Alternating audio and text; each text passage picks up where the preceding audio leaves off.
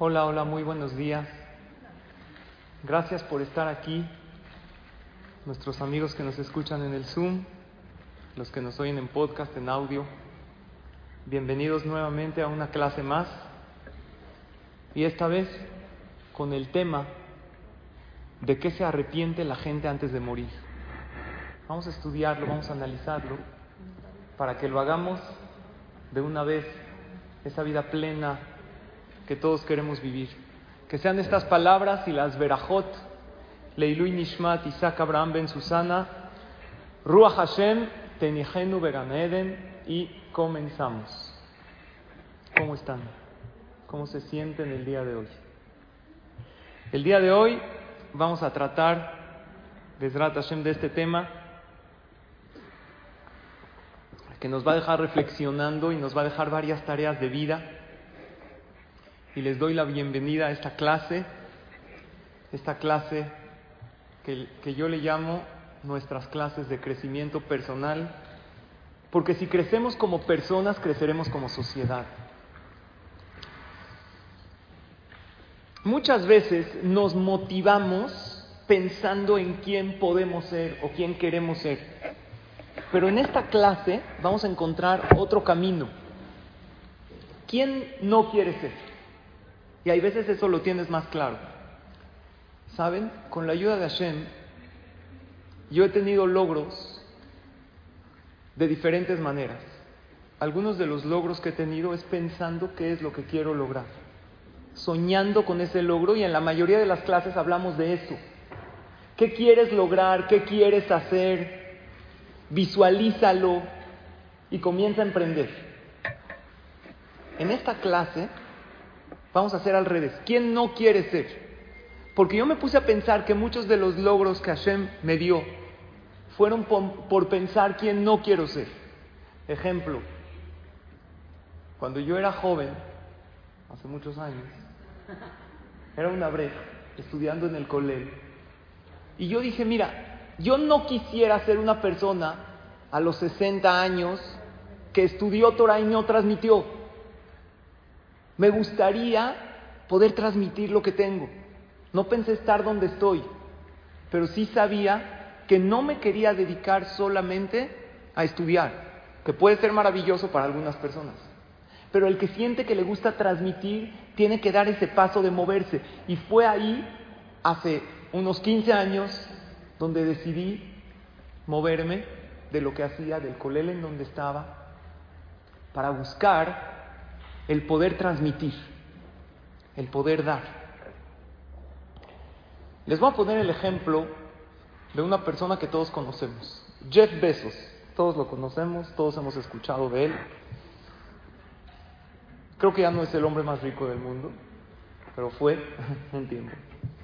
En el año 1994, este cuate Jeff Bezos, él trabajaba en otra empresa, tenía un trabajo muy estable y tenía un crecimiento pero limitado. Entonces, este Jeff vio en aquel entonces que todo el tema del negocio electrónico iba a tener una tendencia muy grande. Y este hombre en ese momento tenía una decisión, o me muevo de mi trabajo para lograr aquello que puede ser chicle y pega. A lo mejor el negocio electrónico me hace algo muy grande. O me quedo en el trabajo en donde estoy. ¿Tú qué hubieras hecho? Muchos de nosotros, cuando tenemos comodidad en el lugar en donde estamos, nos quedamos ahí aunque tengamos un sueño más grande. ¿Saben cómo él decidió? Nuestro querido amigo Jeff. Este man que se convirtió en el magnate de Amazon, que tiene una empresa que está buscando llegar a Marte, o sea, algo impresionante, él en una entrevista dijo que él no pensó, no soñó en lo que quería hacer. Él pensó en quien no quería ser. Y él dijo, yo no quiero ser a los 80 años un viejito arrepentido de por qué no lo intenté. Él no dijo, voy a ser el más rico del mundo, voy a ser uno de los empresarios más grandes. Él no lo dijo. Él dijo, no me quiero arrepentir cuando sea grande de no haberlo intentado. Y saben, esto es una manera muy efectiva de tomar decisiones. ¿Te cuestan las decisiones importantes? O hay veces hasta las no importantes, ¿no? Un vestido media hora te tarda. Pero piensa en decisiones importantes. Si no, te, si no tienes tan claro qué quieres ser o qué visualizas a futuro, intenta pensar de qué no te quieres arrepentir más adelante. Hay una técnica que se llama premeditatio malorum. ¿Lo han escuchado? Está interesante cómo se, pronuncia. Pero esto significa premeditar los males. O sea, es en contra de lo que siempre hemos hablado en las clases, pero funciona. La visualización negativa también sirve. ¿Por qué? Porque si no, ¿para qué Hashem la hizo? O sea, ¿de qué no me quiero arrepentir? El costo de la inactividad. ¿Qué pasa si no me muevo de mi zona de confort? Hay un TED Talks de un cuate que se llama Tim Ferriss, que él habla precisamente de eso. Y él dice, si no sabes si hacer un cambio en tu vida, de trabajo, de relación, de hábitos, visualízate en tres meses, ¿qué pasa si no cambio? No, pues nada, y en dos años, pues a lo mejor no tanto. Y en diez, a lo mejor me voy a arrepentir de no haberlo hecho. Y en cincuenta, Besrat Hashem, a todos nos espera que todos tengamos larga y buena vida. Pero la idea es que no lleguemos a la vejez arrepentidos y diciendo cómo no lo hice. Este Jeff, Jeff Bezos, vio que lo tecnológico iba a destacar. Y lo que le termina pasando por su mente es, ¿y si aprovecho esta ola? Y lo hizo. Y hoy, gracias a él, tenemos todos una vida diferente. Todos compramos por Amazon. Estamos agradecidos. Habrá un esposo que diga, no, yo para nada agradecido, mi esposa no, no deja de comprar. Si yo lo veo, lo mato. Y si hay descuentos, compras más. Había una que llegó a la caja con su esposo y le dijo, mira, todo lo que compramos estaba en descuento, buenísimo. Le dijo su esposo, no, no, no, todo lo que compramos, no todo lo que compramos estaba en descuento, todo lo que estaba en descuento lo compramos. es diferente. Hay veces como está en descuento, compras algo que no necesitas, está en descuento. Compraste unas tijeras de cortar pasto, no tienes jardín, sí, pues está en descuento. Nos enganchamos con compras que hay veces no necesitamos. Pero el punto es que este Jeff llegó a lo que llegó por pensar que no quería hacer y yo analizando un poco mi vida, también me di cuenta que muchas veces logré hacer cosas por pensar quién no quiero ser. Y hoy les quiero compartir estos arrepentimientos de gente que está arrepentido antes de morir y les voy a decir de dónde saqué esta información. Porque hay una enfermera australiana que se llama Bronnie Ware. Esta enfermera trata con pacientes en fase terminal. Hay gente que está en fase terminal y Barmina no está consciente. Ojalá y todos lleguemos lúcidos hasta 120 años. Es una gran bendición. Y esta enfermera se dio a la tarea de preguntarles a los pacientes en fase terminal, los conscientes obviamente, de qué se arrepentían en su vida. Y recibió muchas respuestas. Y resumió todas estas respuestas en cinco arrepentimientos principales. Y se los quiero compartir porque estoy seguro que si nadie sabe cuándo se va a morir, pero si nosotros viviríamos nuestra vida como si nos hubiéramos como si nos iríamos de este mundo prontamente, Barminan, que desde nos espera una larga vida, estoy seguro que actuaríamos diferente. Si viviéramos como si íbamos a morir mañana, viviríamos diferente el día de hoy. Hay un libro que se llama, muy antiguo, Meditaciones de Marco Aurelio. De hecho, él era un emperador romano y también era un filósofo. Y él decía, habla, actúa y piensa como si dejarías mañana la faz de la tierra. Seguro que uno no guardaría tantos rencores. seguro que uno diría más te quiero. Y no es de Marco Aurelio, es de Pirkei Avot. Los jajamim dicen, hazte Shubá un día antes de la muerte. Y ahí le preguntan los alumnos al jajam, pues nadie sabe cuándo se va a morir. Dijo, esa es la idea. Como uno no sabe cuándo se va a morir, vamos a superarnos cada día. Los jajamim no fueron tan pesimistas de a lo mejor te mueres hoy. Steve Jobs decía, vive cada día como si fuera el último día de tu vida, porque algún día tendrás razón.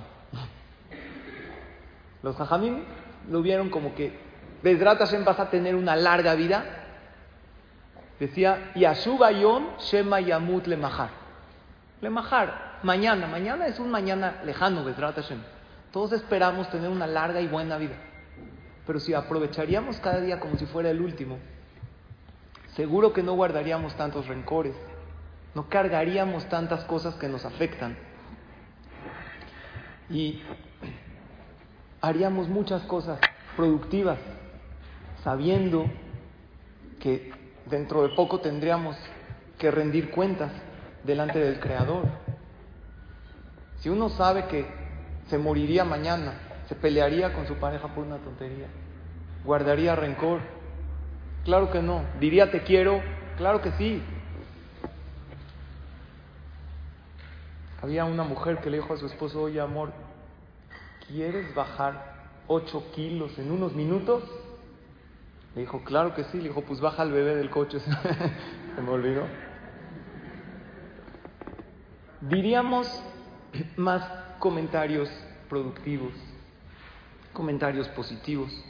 Entonces vámonos directo a estos cinco arrepentimientos de esta enfermera Bronnie Ware. El primer arrepentimiento de estos pacientes en fase terminal. Esta gente, cuando le preguntan de qué te arrepientes, dicen, me arrepiento de no haber hecho lo que yo quería en la vida y de estar todo el tiempo bajo las expectativas de los demás. Y esto es vivir bajo el qué dirán, en lugar del qué diré yo de mi propia vida. Y decía Steve Jobs, otra de las frases, si tú no trabajas para lograr tus sueños, alguien te contratará para que trabajes por los suyos. Y sí es importante complacer a los demás, pero es muy importante que tengamos súper claro cuáles son nuestras metas en la vida, nuestros, nuestros sueños. Y aquí yo les quiero compartir a todos ustedes, a todas ustedes, un ejercicio de tres preguntas. Y estas tres preguntas nos van a ayudar a no arrepentirnos de grandes.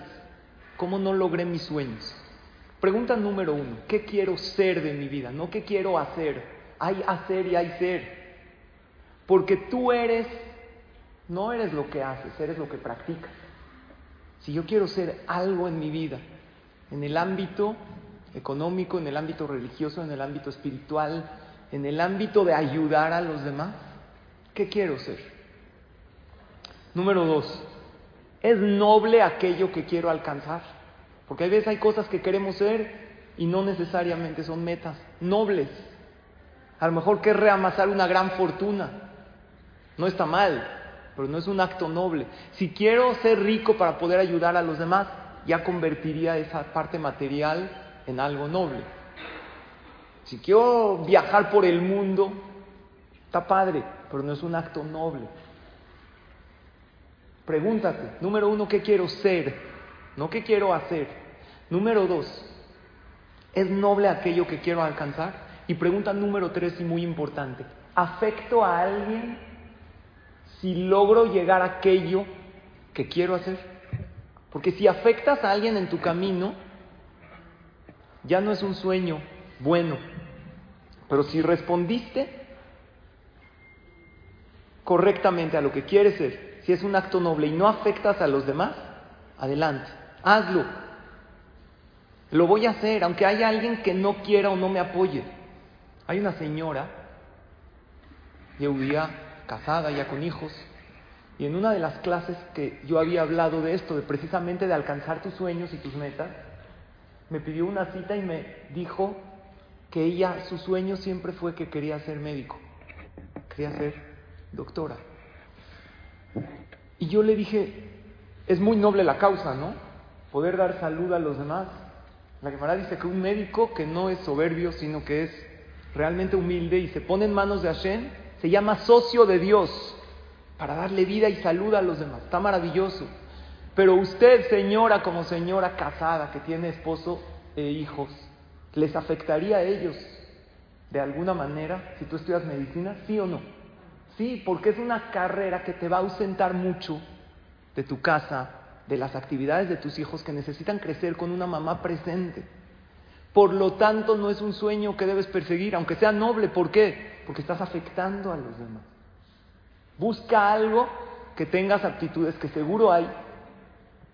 Oye, ¿qué hago con ese sueño de ayudar a los demás, de querer ser médico? Ayuda a los demás de otra manera. Si Hashem te dio ese sueño cuando ya estás casada, quiere decir que Dios quiere otra cosa de ti. A lo mejor una persona que no afecta a los demás, adelante. Y más con las consultas. ¿Cuánto tiempo un médico le invierte a la gente que está increíble, pero si de alguna manera deja de lado a su familia? Había una vez un médico le dijo al paciente, mire, en los próximos meses, nada de fumar, nada de viajar, nada de restaurantes caros, ni de mujeres, ni todo este tipo de placeres. Dijo que hasta que me recupere, dijo no, hasta que me pague todo lo que me debe. de tantas consultas. En fin, tú sigue tus sueños, pero siempre y cuando no afecten a los demás. Según la alhaja, si alguien, hombre o mujer, se quiere casar con una persona y sus padres no están de acuerdo, hay que Buda ¿les tiene que hacer caso a los padres? Alhaja. ¿Sí? El papá, la mamá no quieren a esta persona como esposo de su hija, como esposa de su hijo. ¿Qué tiene que hacer el hijo? Él la quiere, ella lo quiere. Es un tema delicado. Pero en general dice la alajá que si no es una persona que tenga algún defecto visible o algo malo, sea, es una persona normal, el hijo no le tiene que hacer caso. Con todo respeto, a los papás. Obvio, si los papás están viendo algo que él o ella no, se lo tienen que hacer ver. Pero la idea de esto es, tú tienes un sueño de casarte con esta persona, de cumplir cierta mitzvah, de estudiar esta carrera, hazlo. Y aquí viene un punto importante. No seas tú de aquellas personas que no ayude a cumplir los sueños de los demás. No bloquees los sueños de los demás. Tus hijos estudian lo que ellos quieren, lo que les apasiona o lo que tú les dijiste que estudien. Los puedes orientar. Pero existe un arrepentimiento cuando uno crece de no seguir mis sueños. Este primer punto, este primer arrepentimiento, se necesita mucho equilibrio. Porque tienes que escuchar a la gente que te quiere. Ellos tienen expectativas sobre ti. Y a la gente que crees que suma en tu vida. Ahora, ¿cómo puedo saber yo qué quiero para no arrepentirme cuando yo sea mayor? Para que no pasen los años y no vaya yo a decir, qué lástima que no seguí aquel sueño. Hay una anécdota de un campesino que tenía un reloj, pero ¿conocen los, eh, los relojes de cadenita? Se usaban antes y se, así se sacaban del saco y, y tenía un reloj que era muy valioso, pero más del valor monetario que tenía, tenía un valor sentimental. Porque este campesino lo heredó de su papá, que se lo dio su abuelito, y su abuelito a su abuelito, y venía de generación en generación. Y en una ocasión este campesino lo tenía con él. Generalmente no lo usaba para su trabajo de campo, pero estaba en, el, en un pajar, donde había mucha paja, y lo tenía con él, y no lo tenía bien agarrado y se agachó por algo y de repente se le cayó adentro de la paja. Un reloj chiquito con cadena. Muy difícil encontrarlo. Él se desesperó y lo empezó a buscar. Pero mientras más buscaba en la paja, ¿qué hacía? Más lo hundía. Y en eso él dijo, no lo puedo perder porque tiene un valor sentimental muy grande. Es una reliquia familiar. Y va con su esposa desesperado y dice, ¿qué crees? Se me perdió este reloj. ¿Qué le dice su esposa? Eres un descuidado. No, porque ella vivió su día como si fuera el último día de su vida. Ella le dijo, no te preocupes, querido esposo. No lo criticó. Venía a las clases de los martes. Yo te voy a ayudar a buscarlo. Pero mientras más movían la paja, más hundía el reloj y menos, no había indicios. Le dijo a sus hijos, por favor ayúdenme, y si los caballos comían la paja, lo más probable era que se pierda el reloj por completo. Que nadie de los animales se acerque, lo tenemos que encontrar. Y nadie lo encontraba, lo único que lograban era ensuciarse de paja. Estaban pasando unos niños por ahí. Y les dijo, si me ayudan a encontrar el reloj, les doy una paleta. Tú hoy en día no convences a un niño con una paleta. Es de iPad para arriba. Si no me das, no, que cuesta, ¿no?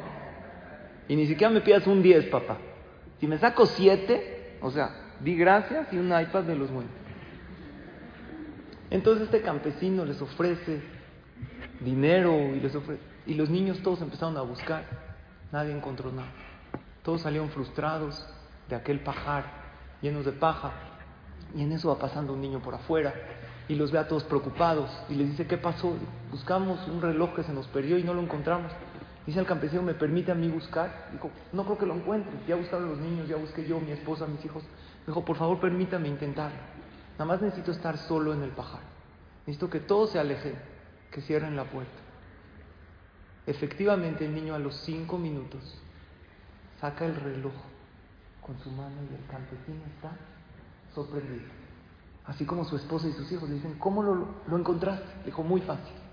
Cuando estaba el silencio absoluto, simplemente empecé a escuchar ese tic-tac del reloj, porque el reloj hace un ruido, y lo fui siguiendo hasta que di con él. Y la lección para nosotros es precisamente esa. Necesitas tiempos para estar contigo mismo, para ver qué quieres en la vida. Porque la carrera de la vida no nos permite perseguir muchas veces nuestros sueños, porque estamos corriendo hay veces en las cosas que necesitamos hacer y en complacer a los demás, que es muy importante, pero dejamos de estar complaciéndonos a nosotros mismos. Y eso es lo que no debemos permitir. Quiero que estés de vez en cuando solo o sola y que te preguntes qué quieres de la vida, cuáles son tus sueños y tus metas. Y eso apúntalo, apúntalo y tenlo claro. ¿En qué me quiero desarrollar en el ámbito o, qué me llama en la vida? A lo mejor ayudar, a lo mejor crecer espiritualmente. ¿Qué es lo que quiero hacer?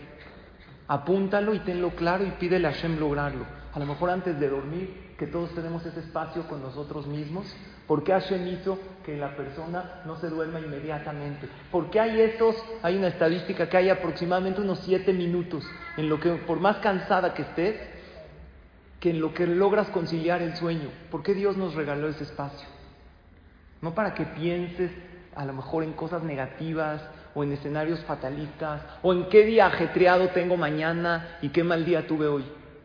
Para pensar qué quiero de mi vida y si lo que estoy haciendo me está acercando a esa meta. Y pregúntate, ¿esto que voy a hacer hoy me lleva a mi meta o me aleja de ella? Pregúntate cómo quieres verte en 10 o 15 años y cómo no quieres verte.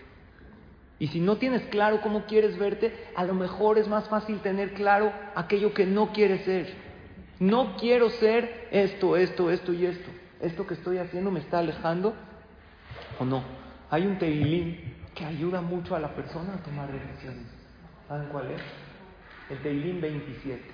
Ese teilín 27, ahí le dice David Amelech a Hashem, Oreni Hashem Darqueja. Enséñame Dios tu camino. A lo mejor David Amelech no se visualizaba como rey de todo el pueblo de Israel, pero sí se visualizaba como alguien que ayuda a los demás, que inspira a los demás a agradecerle a Hashem. O a lo mejor decía, no quiero ser toda mi vida un pastor, porque así, sí, estoy en este momento pastor del ganado y puedo alabarte, pero siento que estoy hecho para algo más grande, Dios. Entonces David Amelech, pues se tuvo que mover de donde estaba para no ser aquello que él sabía que no quería ser y para lograr aquello tan grande en lo que se convirtió. Hay una frase que dice que la persona siempre tiene que ver en cinco direcciones. Tiene que ver hacia atrás para saber de dónde viene.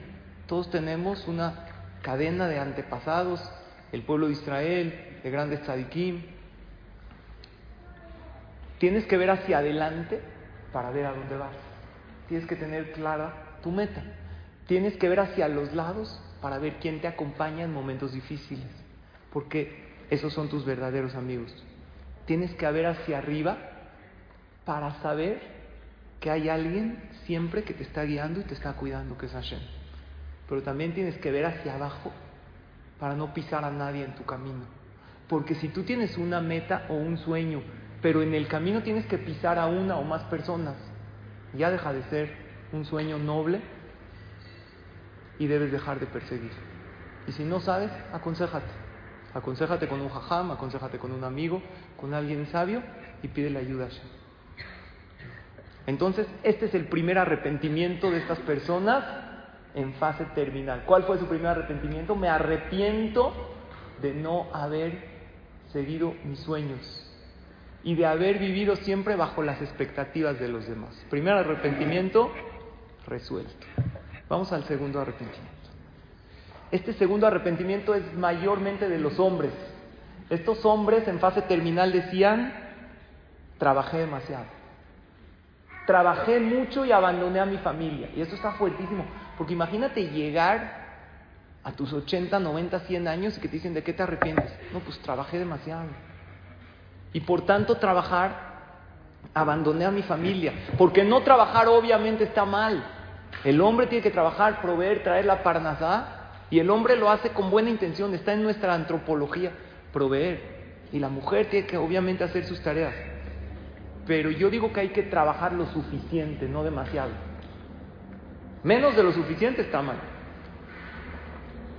Estaba leyendo que hay un grupo de papás aquí en México, Goim, que ellos atestiguan sobre ellos que estuvieron muchos años persiguiendo un puesto importante en la empresa. Y al final, después de que lo lograron, voltean para atrás y ven que ese puesto le costó la relación con su familia y ya no conocen a sus hijos, los conocen, pero tienen hijos adolescentes o preadolescentes, no saben cuáles son sus pasiones, no saben cuáles son sus preocupaciones y ahora estos papás buscan hacer retiros con sus hijos para platicar con ellos. Que ahí nosotros como Yehudim tenemos el Shabbat, que es un retiro maravilloso de todo el bombardeo de información, precisamente para eso, para platicar con tu pareja y con tus hijos y para conocerlos más. Porque es verdad, el hombre, en este caso, que trabaja para traer dinero, ok, el dinero y la parnasa es importante, pero ¿a qué precio? ¿A qué costo? Si esto va a hacer que uno pierda a su familia, no vale la pena. nadie en su lecho de muerte dice me arrepiento de no haber pasado más tiempo en la oficina. Nadie. Mucha gente sí dice me arrepiento de no haber pasado más tiempo con mi familia. Y no lleguemos hasta el momento de 120 años. Cuando tus hijos crezcan, no se van a acordar si la ropa olía suavizante. Pero sí se van a acordar si cuando ellos llegaban de la escuela te veían contenta, feliz, veían una mamá de buen humor. Que no estoy diciendo que, que todo el tiempo hay que estar, o sea, no, somos personas y hay veces se nos va. Pero asegúrate que tus hijos mayormente te vean bien, te vean feliz, te vean realizada. Ese es el primer punto, trata de realizarte. Pero número dos, no trabajes demasiado, trabaja lo suficiente. Es mucho, si te pones de malas o malhumorada por tantos pendientes que tienes que hacer en el día, pues ¿qué crees? Haz menos, haz menos pendientes. Se apagó la cuenta. Y dales ese tiempo de calidad. Entonces él ese es el segundo arrepentimiento. Me, arrepiento de trabajar demasiado. Tercer arrepentimiento de las personas en fase terminal. Cuando se les preguntó de qué se arrepienten, muchísima gente dijo, hay muchos arrepentimientos. Hay quien se arrepiente de haberse drogado, de haber dañado su salud, pero estos son los cinco arrepentimientos que esta enfermera australiana vio que eran los principales. Tercer arrepentimiento, y este está fuertísimo. Me arrepiento de no haber expresado mis sentimientos. Está cañón, ¿no? ¿Cuántas cosas nos guardamos? ¿Y qué crees que pasa? Lo que te guardas se pudre. y después lo cargas y te pesa y no te conviene. Ahora, ¿a qué sentimientos se referían estas personas antes de morir? Que dijeron, me arrepiento de no haber expresado mis sentimientos. ¿Los sentimientos positivos o los sentimientos negativos? Ambos dos. Ahí les va. Los sentimientos positivos, los bonitos, ¿está bien? Ah. Me arrepiento de no expresarle mi cariño a esos seres queridos que tenía a mi lado. ¿Por qué no se los dije? ¿Por qué no le dije a mi pareja, a mis hijos? ¿Por qué no los vi a los ojos y les dije que los amo? ¿Por qué no elogié más? No me costaba nada. Hubiera cambiado la vida de esa persona y así hubiera tenido mejor relación con aquellos familiares que están a mi lado, porque los seres queridos no son para siempre. ¿Y quién necesita escuchar más que alguien la quiere? ¿El hombre o la mujer? La mujer. La mujer. No nada más escuchar. Y aquí me dirijo a los hombres, a ti, me estás oyendo a lo mejor en podcast o en ahorita en Zoom. Dile a tu esposa, a tus hijas, cuánto las quieres.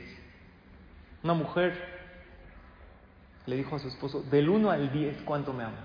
Dime del 1 al 10. El hombre le dijo, mira, del 1 al 10 mucho, pero del 11 al 15 me voy a Las Vegas con mis amigos. ¿Por qué no lo expresas? ¿Por qué no lo dices? Di lo que es para ti esa persona. Dile lo bien que lo hizo. Saben, hay un libro muy famoso que se llama Los cinco lenguajes del amor, de Gary Chapman. ¿Lo han escuchado? Una lectura súper recomendada. Y este autor Gary Chapman dice que estos cinco lenguajes del amor tienen que estar sincronizados. Porque habrá un papá que cómo le expresa el cariño a su hija, con regalos. Pero a lo mejor lo que esa niña necesita es que el papá pase más tiempo con ella o que la vea a los ojos y le diga que la quiere o que le diga lo bien que lo hizo. Y aquí viene la pregunta, ¿cuándo fue la última vez que le dijiste a tu hijo sinceramente, estoy orgullosa de ti. ¿Cuándo fue la última? Si tienes que pensar mucho, quiere decir que te falta más. Estoy agradecida con Hashem por tener un hijo o una hija como tú. O un esposo como tú. Y aparte, ¿saben qué pasa? Por no expresar los sentimientos positivos, después no reciben de nosotros las críticas constructivas. Porque cuando uno solamente expresa, y ahorita voy a hablar de eso, también lo que no me gusta lo tengo que expresar. No me lo puedo guardar. Pero no se vale expresar todo el tiempo lo que no me gusta, porque se fricciona la relación. Porque los seres humanos somos como cajeros automáticos. El cajero automático, a ti te encanta ir al cajero, meter la tarjeta y retirar dinero. Pero para retirar, ¿qué necesitas? Depositar. ¿Cuántos depósitos haces? Porque yo quiero retirar de esa persona muchas cosas. Y luego vas al cajero automático y que te dice saldo insuficiente, no hay. Entonces vas a otro. A lo mejor el otro es más buena onda. Se puso muy estricto. ¿No? ¿Les pasa o no? Deben ser siempre más elogios que críticas. Y esto aplica tanto en pareja como en hijos. Y si eres alguien que expresa más críticas que elogios, no te sorprendas porque esas críticas. Es que nunca me hacen caso. Pues sí, porque es pura crítica. Ya te lo dije mil veces. Si se lo dijiste mil veces, los elogios, ¿cuántas veces más tienen que ser? ¿Cuánto más? ¿Qué opinan? ¿Qué tienen que haber? ¿Elogios o críticas? Igual. ¿O más? ¿Cuál más? Elogios. ¿Cuánto más? Pues ahí les va. Un autor, John Gottman, famosísimo. Autor y terapeuta matrimonial. Él escribe mínimo, mínimo, cinco por uno. ¿Lo hacemos o no? Ese ejercicio se los dejo y me lo dejo a mí. Por cada crítica que quieres decir, asegúrate que le diste a tu pareja, a tus hijos, a tus amigos, no importa quién, cinco elogios, pero sinceros. Y ahí vas a ver el efecto que van a hacer tus críticas constructivas al otro. Entonces, claro, que hay veces una persona necesita algo del otro y lo tiene que expresar. Pero este tercer arrepentimiento habla de, no dije lo que sentía. Número uno, di lo que sientes, lo bonito del otro. Y lo que te molestó, también dilo. Lo que te molesta del otro, díselo. Busca obviamente la manera y el momento adecuado.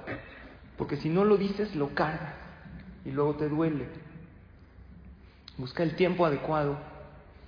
Y si por algo no puedes expresarlo, hay veces muy difícil expresarle al otro lo que nos molestó. ¿Es fácil o difícil? Muy difícil. Pero hazlo para que no estés arrepentido, arrepentida, para que no seas un anciano o anciana arrepentida de no haber expresado aquello que querías. Porque hay gente que le dices, oye, ¿sabías que esto le molesta? pero nunca me lo dijo. O me lo dijo con enojo. Y decirlo con enojo es equivalente a no decir. O peor aún, porque cuando tú hablas con enojo no estás hablando tú. Está hablando tu sentimiento, está hablando tu emoción. Y si de plano no se lo puedo decir a esa persona, ¿qué hago? El judaísmo tiene una solución. Platícalo con Hashem. Y sí díselo. Pero sí saca en tu tefilá, en tu rezo, Diosito, esta situación no se la puedo decir a esta persona porque es un mecha corta que no vaya a decirle algo y explota. Pero a ti, Diosito, tú me lo pusiste en mi camino y con esto no puedo. Ayúdame a soportar esta carga. Pero sí es importante que lo saques. Porque la mayoría de la gente, aún gente que tiene emuná que hace, como no se lo puedo decir, pues me lo guardo. Y lo que te guardas se pudre y lo que se pudre dentro de ti lo cargas y ahí vas de rencoroso, rencorosa y la gente no tiene por qué estar oliendo ahí tu, tu mala vibra. Y, no, no tienes por qué. Y tú tampoco tienes por qué. No mereces esa vida. No te lo quedes. Es un punto difícil el tema de expresar los sentimientos, pero hazlo para no arrepentirte cuando seas mayor. Y vámonos al cuarto arrepentimiento de estas personas moribundas. Me arrepiento de no dedicar más tiempo a mis amigos. Está fuerte. Está fuerte porque se va la vida y uno no se da cuenta. Hay un estudio en Harvard que lo hicieron, A Good Life, se llama, es uno de los estudios más largos que hicieron en Harvard. Vieron que, cuáles son los factores de la gente que tienen una buena vida. Y este estudio comenzó en 1935, escuchen, hace mucho ya investigaron a gente con hijos y nietos, bisnietos. Y lo hicieron con alumnos ricos de Harvard y con unas personas pobres de Boston. En Boston hay pobreza, que Hashem les dé a todos abundancia. Vieron en Boston, por ejemplo, dentro de la gente pobre, la gente que era feliz, porque eran felices, y dentro de la gente rica, aquellos que eran infelices, y descubrieron un punto muy importante, el tema de los amigos, de las relaciones de calidad. No es solamente tener amigos, es también compartir con los amigos lo que tenemos. Simple. Y sí es importante el tema de la familia, pero hay una necesidad de compartir con amigos. Y este es uno de los puntos más importantes para poder tener una buena vida. Dedicar tiempo fuera de tu familia con gente que no tienes relación familiar o sanguínea, pero son aquella familia que escogemos. Y compartir con ellos, no nada más salir con ellos, compartir, darle a los demás de lo que tú tienes, porque cada quien Dios nos dio algo para que podamos compartir. Y compartirlo con esos amigos te hace tener una mejor calidad de vida. Y el pasuk lo dice en el Teilim, dice David Amelech. ¿Quién conoce este pasuk? Inematov umanaim shevetahim gam Hay algo que es top, que es bueno y también es agradable. Estar con ahim, con hermanos, pero aquí David Amelech no se refiere a los hermanos biológicos sanguíneos. Porque el pasuk dice gam, ¿qué es gam? También. ¿Cómo es? Ah, hermanos también. Hay otros hermanos que tú tienes que escoger en la vida, que son aquellos amigos y hay una frase que me gusta citar, la he dicho en otras clases, que más vale perder tiempo con los amigos que perder a los amigos con el tiempo. Y no es perder tiempo en realidad, es ganar calidad de vida. Y como dijo una persona sabia, lo compartido bien sabe. Si tú tienes algo, compártelo. No lo disfrutes tú solo y es uno de los secretos de la vida. Ten de todo en la vida, pero compártelo con los demás. Porque nos preocupamos en conseguir y no siempre lo compartimos. Esto es el cuarto arrepentimiento y vámonos al último y quinto arrepentimiento. Y este quinto arrepentimiento de aquellas personas en fase terminal decían, les voy a, adelantar este arrepentimiento con un mini cuento. ¿Vieron la película Soul de Pixar?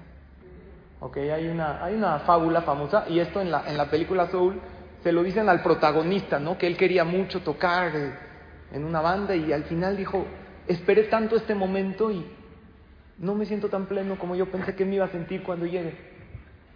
Y la que era directora, no sé, del lugar donde él quería tocar, le cuenta una fábula y le dice, había una vez un pececito que se encuentra con un pez ya mayor y le dice, oye, tú te ves mayor que yo y con más experiencia, hazme un favor, ando buscando el océano. Llevo mucho tiempo buscando el océano. Y este pez mayor, ¿qué le dice? Ya estás, este es el océano. Le dijo, no, este es el agua. Yo quiero el océano. Le dijo, pues ok, vas a seguir buscando toda tu vida. Y estas personas ancianas, moribundas, se arrepienten de no ser felices con las cosas que tenían buscando otras cosas. Y aquí este punto también se necesita equilibrio, porque claro que la ambición nos ayuda a tener más, pero sí tienes que ambicionar y es buena la ambición bien canalizada sin dejar de disfrutar lo que tienes hoy. Persigue lo que quiere mientras disfrutas de lo que tienes y de eso se arrepiente. ¿Por qué no fui más feliz? ¿Por qué tenía tantos pensamientos en mi mente que cuando esto suceda ya seré feliz y viviré plenamente? Si ya lo tenía todo. Y está comprobado que mientras más agradeces, más feliz eres. Y ahorita dentro de unos días vamos a entrar a la fiesta de Hanukkah, que por cierto la semana que entra tenemos una super clase que las quiero invitar a todas con Jajam Suri Katan, Jajam Raúl Askenazi y un servidor, aquí a las 11 de la mañana.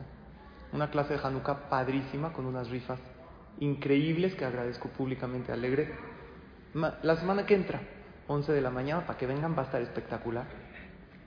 Y la finalidad de esta fiesta de Hanukkah son dos palabras, simples, sencillas, que te van a dar salud, que te van a dar mucha felicidad y alegría. ¿Cuáles son? Leodot Ulealel. ¿Qué es leodot? Agradecer. ¿Y qué es lealel? Alabar. ¿Qué diferencia hay? Leodot es agradecer lo que tienes y lo que tuviste y lo que tendrás. Y lealel es alabar a Dios y decirle, Diosito, qué grande eres. Y yo te pregunto cuántas veces agradeces al día y no me digas que dices verajá y que sí, está increíble. Esa es la idea de la verajá. Pero que tienes que tomar un tiempo para agradecer con tus palabras. Y yo aquí les comparto algo que trato de hacer. Yo lo que busco, y si se acuerdan del curso que dimos que se llama Vivir en Gratitud, les platiqué que busco agradecer cinco veces al día, con mis palabras, con mis pensamientos, fuera de la parte de la tefilá y de las verajot, que es increíble. Número uno, al despertar. Número dos, antes de comer. Así con tus palabras. A lo mejor por el café o, un momento que tú estás comiendo y alzas tus ojos a Shem porque no todo el mundo lo tiene. Número dos. Número tres, llegando a tu casa y al reunirte con tu familia. Número cuatro, al ver algo cotidiano. Un día vas a agradecer por el cielo, otro día por la naturaleza, otro día por el sol, para no perder esa capacidad de asombro. Y número cinco, antes de dormir, por el día increíble que tuviste. Y el Midrash dice que el que agradece aquí, en este mundo, va a agradecer después de 120 años. Porque las cualidades se trabajan acá. Después de 120 años vas a ser la persona que te trabajaste en vida. Y yo en alguna ocasión pensé, si vivo en gratitud, o sea, no agradecer, sino hacer de la gratitud una manera de vivir, porque de esto se arrepentían estos ancianos, decían, ¿por qué no fui más feliz? Porque siempre estaba esperando otra cosa para lograr ser feliz y no viví intensamente ese momento cuando tenía tanto para agradecer, cuando ya estaba en ese océano tan increíble y espectacular. Entonces yo en alguna ocasión pensé, que cuando llegue con Hashem después de 120 años, o sea, no sé cómo me va a ir, espero que bien, pero aunque Dios me diga, a ver, ven tú, sal para acá, vamos a rendir cuentas por todo lo malo que hiciste. Mira, Dios, sí, vamos a rendir, nada más yo te quiero decir, ¿puedo hablar? Seguro me va a decir que sí, ¿no? Cualquier papá escucha a su hijo. Nada más te quiero decir, Diosito, gracias por la vida hermosa que me diste. Gracias. Gracias por la salud, por la vida, por la familia, por estar en el CNIS, por poder dar clases. Bezrat Hashem por todos los logros que Hashem me dará la oportunidad hasta 120 años, se los voy a agradecer. Y en ese momento, ¿qué pasa con el juicio? Aunque uno tenga muchas cuentas que rendir y cosas que pagar, por decir así, el juicio automáticamente, así siento. Creo que esto conmueve a Hashem, porque eso conmueve a cualquier papá y a cualquier mamá. Cuando su hijo, aunque se portó mal y aunque falló, primero, nadie de nosotros peca con mala intención o por rebeldía. Si es que fallamos, lo hacemos y etcétera, o no estamos tan acostumbrados. Pero si eres una persona que practica la gratitud, primero que todo que vas a vibrar súper alto y vas a jalar hacia ti todas las buenas vibras del mundo. Además, el beneficio de que se nos asegura que vamos a agradecerle a Hashem allá después de 120 años, que allá todos nos dirigimos. Y esto es lo que, lo que les quiero compartir, este quinto punto que para mí fue increíble. Disfruta del camino mientras llegas a tu destino. Sí, pon en el güey a dónde quieres llegar o a dónde no, como dijimos en el primer punto. Pero disfruta del camino. Y si estás en algo que no disfrutas, ponte un deadline. En tres meses, si sigo sin disfrutar, me voy. Y si no me puedo salir de ahí por algún motivo, voy a proponerme ver lo bueno de esa situación. Porque hay mucha gente que llega frustrado a sus 80 años, que llega enojado, y eso se me hace muy duro. Y creo que según el judaísmo, además del agradecimiento, porque el agradecimiento es algo científico, está comprobado que si tú eres agradecido, eres agradecida, vives mejor. Hay algo que a todos nos hace vivir más felices, y es la fe. La fe que todo viene de Hashem, que todo es bueno. Y aquí les quiero compartir esta anécdota maravillosa. Es una historia real de dos chavos que estaban en Israel y estaban dirigiéndose a la a Rachel, a la tumba. ¿Han ido? La tumba de Rachel y Menú. Es uno de los lugares más espirituales para pedirte fila. Si vas a Eretz Israel, ojalá ya podamos ir. Estoy programando poder ir con mi familia, ojalá Dios me lo permita, ojalá y todos podamos visitar Israel. Es un gran dejut. Ir a Keber Rachel y pedir ahí, según la Kabbalah, en la tumba de un tzadik, ahí está su Neshama y él aboga por ti en el Shamay. Estos dos muchachos se suben a un taxi y van platicando en el camino de lo preocupados y lo angustiados que están, porque ellos estaban cada quien comprometido. Uno estaba saliendo con una niña, otro ya comprometido, y están hablando de lo preocupados que están, que no tienen manera de casarse porque no tienen manera de Parnasá, pues falta dinero, necesitan comprar un coche y ni hablar de un departamento. ¿Cómo, ¿Cómo se van a casar si no tienen los medios suficientes? Entonces, toda esta plática la estaba escuchando quién? El taxista. Y el taxista se voltea con ellos y les dice, si me permiten un consejo, les quisiera decir algo. Pues estos muchachos dijeron, está bien, taxi con... Eh, psicólogo incluido, está bien. Le dijo, pues yo quiero decirles que no se deben preocupar, porque a mí yo soy el vivo ejemplo de que uno no se tiene que, uno tiene que hacer lo que está en sus manos, pero las preocupaciones y el qué va a pasar, todo eso jala hacia nosotros cosas que no queremos. Y les platicó, le dijo este taxista, se presentó, yo me llamo Yossi, mi papá se llama Shemuel. Y desde que yo recuerdo, desde que tengo uso de razón, mi papá trabajaba arduamente para sacarnos adelante. Él era mesero, era mesero no en restaurante, en, eh, en fiestas. Y había un salón de fiestas donde él era un mesero y él era el principal de los meseros. Y le echaba muchas ganas. Y recuerdo yo de chiquito que no lo veía porque mi papá llegaba y ves después de una boda a las 5 de la mañana porque los meseros acaban de recoger todo. Y al otro día, otra vez iba a otro evento, y todo eso para sacarnos adelante. Mi papá se llamaba Shemuel, y este señor Shemuel, en una ocasión había una boda. ¿Se acuerdan de los pasteles de boda que se ponían antes? En mi boda ya no se usaba. En su boda sí. ¿En tu boda se usaba? Pastel así de grande, de 20 pisos. ¿Eh? ¿Sí o no? ¿En tu boda? No había. Ya no sé. Ok. Entonces pusieron un enorme pastel y querían poner unas velas encima del pastel. Entonces le pidieron a mi papá que ponga la vela. Y la verdad, mi papá, por negligencia, negligencia, no puso bien la vela prendida y la vela se cayó al mantel y el mantel se encendió. Imaginen en ese momento el grito de toda la gente, un mantel encendido, pero eso no fue lo peor. Lo peor fue que estaba pasando una niña corriendo por ahí y que se encendió su pelo, porque pasó por ahí, y de su pelo pasó a su cuerpo, y toda esta niña se encendió en llamas. Y, era un terror en ese momento, y pues, obvio hay que hablarle a Chalá, pero es todo un tema, ¿no? No sé bien primeros auxilios, pero según tengo entendido no hay que echarle agua porque se puede quemar peor, hay que envolverla con una manta gruesa para ahogar el fuego. Hicieron lo que tenían que hacer, la llevaron inmediatamente al hospital y aquí el que peor se sentía fue Shmuel, porque fue su error. Fue su error y al final la niña salió de peligro, pero quedó su cuerpo todo lleno de quemaduras y cicatrices. Shemuel estaba muy mal, obviamente, y después de unos días recibe una llamada de un número desconocido en su celular y le dicen, nosotros somos los papás de esta niña. ¿Qué fue lo primero que él pensó? Me van a matar, me van a demandar. Ellos dijeron, de ninguna manera, no queremos perseguirte. Nosotros somos gente de fe, somos gente de emuna, sabemos que fue de Dios. Barminan, está fuertísima la prueba, yo no sé qué haría. Que nunca Shem nos ponga una prueba así. Pero le dijeron, no solamente no te vamos a perseguir, sino te vamos a ayudar a que estés tranquilo. Y no queremos que te sientas mal. Esto fue un decreto divino, nuestra hija ya está fuera de peligro. Y Shemuel iba a visitarla y le llevaba regalos. Y entre los papás de la niña, que quedó toda quemada, y Shemuel se empezó a hacer una estrecha relación de amistad incluso. Shemuel estaba alejado de la Torah y de las mitzvot. Pero cuando vio gente con tanta fe, se empezó a acercar. Dijo, wow, qué muna. Y así de a poquito se empezó a acercar a la Torah.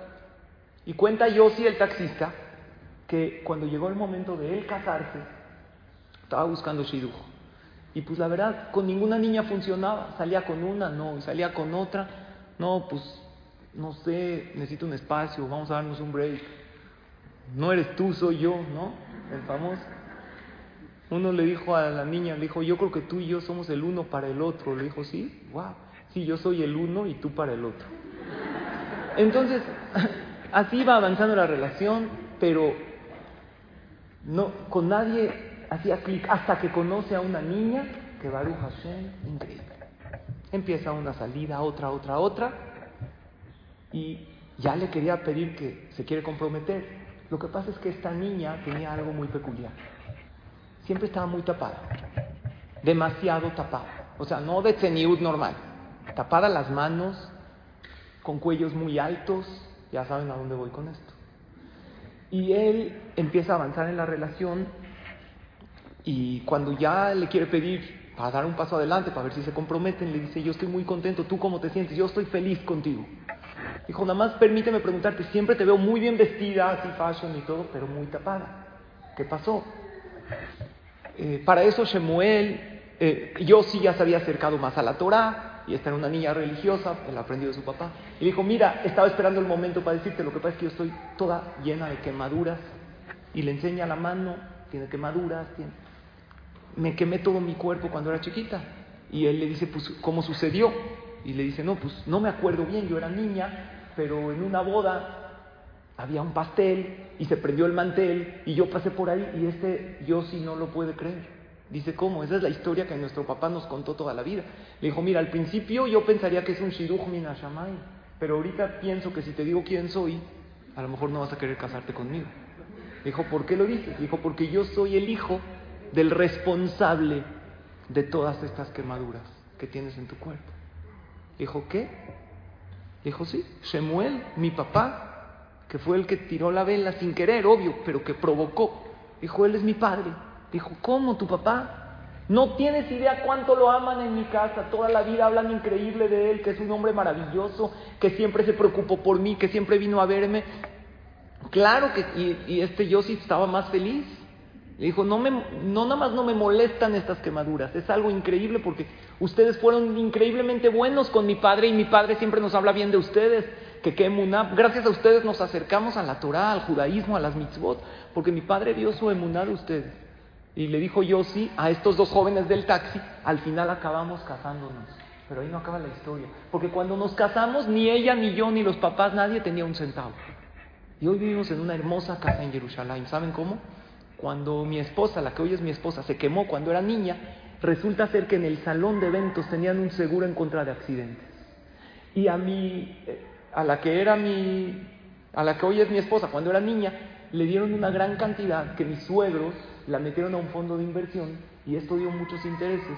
Y si no fuera de esta manera, no hubiéramos tenido hoy en día una casa y tenemos hijos sanos. Y sí, mi esposa hasta hoy tiene algunas cicatrices, muchas quemaduras, pero vivimos juntos muy felices y tengo en la casa que tengo gracias a este increíble incidente que sucedió. Entonces lo que les pido es que no se preocupen, que principalmente en lo que es parejas, casas, cosas grandes e importantes, hay que hacer el esfuerzo, pero hay que dejarse de frustrar tanto y de preocupar tanto. Y eso es lo que yo les quiero compartir a ustedes, queridos amigos y amigas del día de hoy. De ya basta de tanta preocupación y de no ser felices por lo que va a pasar, por ese futuro incierto. Yo te pregunto a ti que me estás escuchando, ¿con qué te quedas de la clase del día de hoy? Espero que después de escuchar esta clase comiences a vivir una vida de perseguir tus sueños y no los de los demás. Cuando sean nobles, obviamente. Si quieres, ayúdalos, pero primero realízate tú. Y si no alcanzas todas tus metas, no importa, porque es más noble perseguir y fracasar que nunca perseguir. Aunque sea, date la oportunidad Ojalá a partir de ahora busquemos vivir una vida de logros, una vida de trabajar lo suficiente y no demasiado, que podamos convivir con la familia, una vida balanceada. Después de escuchar esta clase, ojalá vivamos una vida de expresar las cosas y de no guardarte nada, de expresar a esos seres queridos lo valiosos que son para ti y de expresar a las personas algo que te molestó para no guardártelo, porque luego se acumula y de verdad no está padre ir caminando con una carga emocional en la vida. Ojalá tengamos una vida que procuremos nuestras amistades, amistades y compartamos con ellos lo que tenemos y una vida llena de gratitud y de felicidad. Y estoy seguro que la vida que acabo de describir, todos la queremos, todos la soñamos. La pregunta es, ¿qué hacemos para lograr aquella hermosa vida? Creo que estas clases nos ayudan a mejorarnos, a hacer de este mundo un lugar mejor.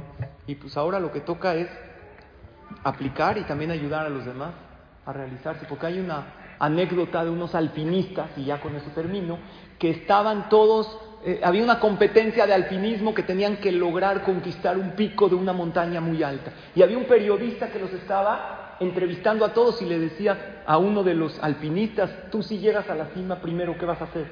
Dijo yo, pues lo primero que voy a hacer es tengo aquí en mi mochila una bandera de mi país. La voy a clavar en la cima para... Es el orgullo de mi país. Y al otro le preguntaron, tú cuando llegues a la cima, ¿qué vas a hacer? Pues yo desde aquí me voy a tomar una selfie y se la voy a mandar a mis papás y a mi familia para que vean el orgullo. Y al otro, ¿tú qué vas a hacer? No, pues yo si llego a la cima primero, voy a sacar mi celular y desde ahí me lo voy a declarar a mi novia. Le voy a proponer matrimonio. ¿Tú crees que le diga que no? Claro que le va a decir que sí, aunque no lo quiera. Ya luego ve cómo lo corre. ¿Ok? Entonces uno le dijo a su novia, el cielo es azul, la noche es negra. Dile a tu mamá si quieres ser mi suegro. ¿Ok? Entonces eh, había uno que le dijo, nunca digas nunca ni tampoco siempre. Solo di que me vas a amar como nunca y para siempre. Está bueno, ¿no? Yo desde ahí me le declaro a mi novia. Y había un alpinista que de alguna manera no opinaba nada. Estaba ahí al ladito, le dijo, ¿tú por qué no dices? ¿Por qué no opinas? ¿Qué harías tú si llegas a la cima primero? Dijo, lo primero que hago yo, si llego a la cima, es ayudar a los demás a llegar. Antes de la selfie, antes de la bandera, voy a ayudar a los demás a llegar. Porque si nosotros buscamos la grandeza, es con la única finalidad de ayudar a los demás también a encontrar. Y esta respuesta conmovió a los periodistas y también a los alpinistas. Y todos nosotros somos ese alpinista. Unos ya llegamos a muchos éxitos en la vida y ahora nos toca tender una mano al que está luchando, una lucha que tú ya luchaste, un camino que tú ya recorriste. Ayúdalo. Con consejo, con aliento, con sonrisa, con fuerza, con ánimo. Y también somos nosotros aquellos que estamos tratando de alcanzar ciertas cimas en la vida. Y habrá arriba alguien que con su nobleza y con su buen corazón nos va a ayudar a llegar hasta arriba. Por eso hay que agradecerle a Shem en Hanukkah por los milagros que nos hizo y por la gente bonita que nos ha puesto a nuestro lado, por la gente maravillosa que nos ha ayudado a ser mejores personas. Por eso yo termino la clase agradeciéndoles a todas ustedes por estar aquí, porque gracias a gente como ustedes podemos dar estas clases que son principalmente esa superación personal, esa motivación para Vedrat Hashem ser mejores, ayudar a los demás a ser mejores y hacer de este mundo un lugar mejor. Muchas gracias a todas por su atención y nos vemos la próxima clase.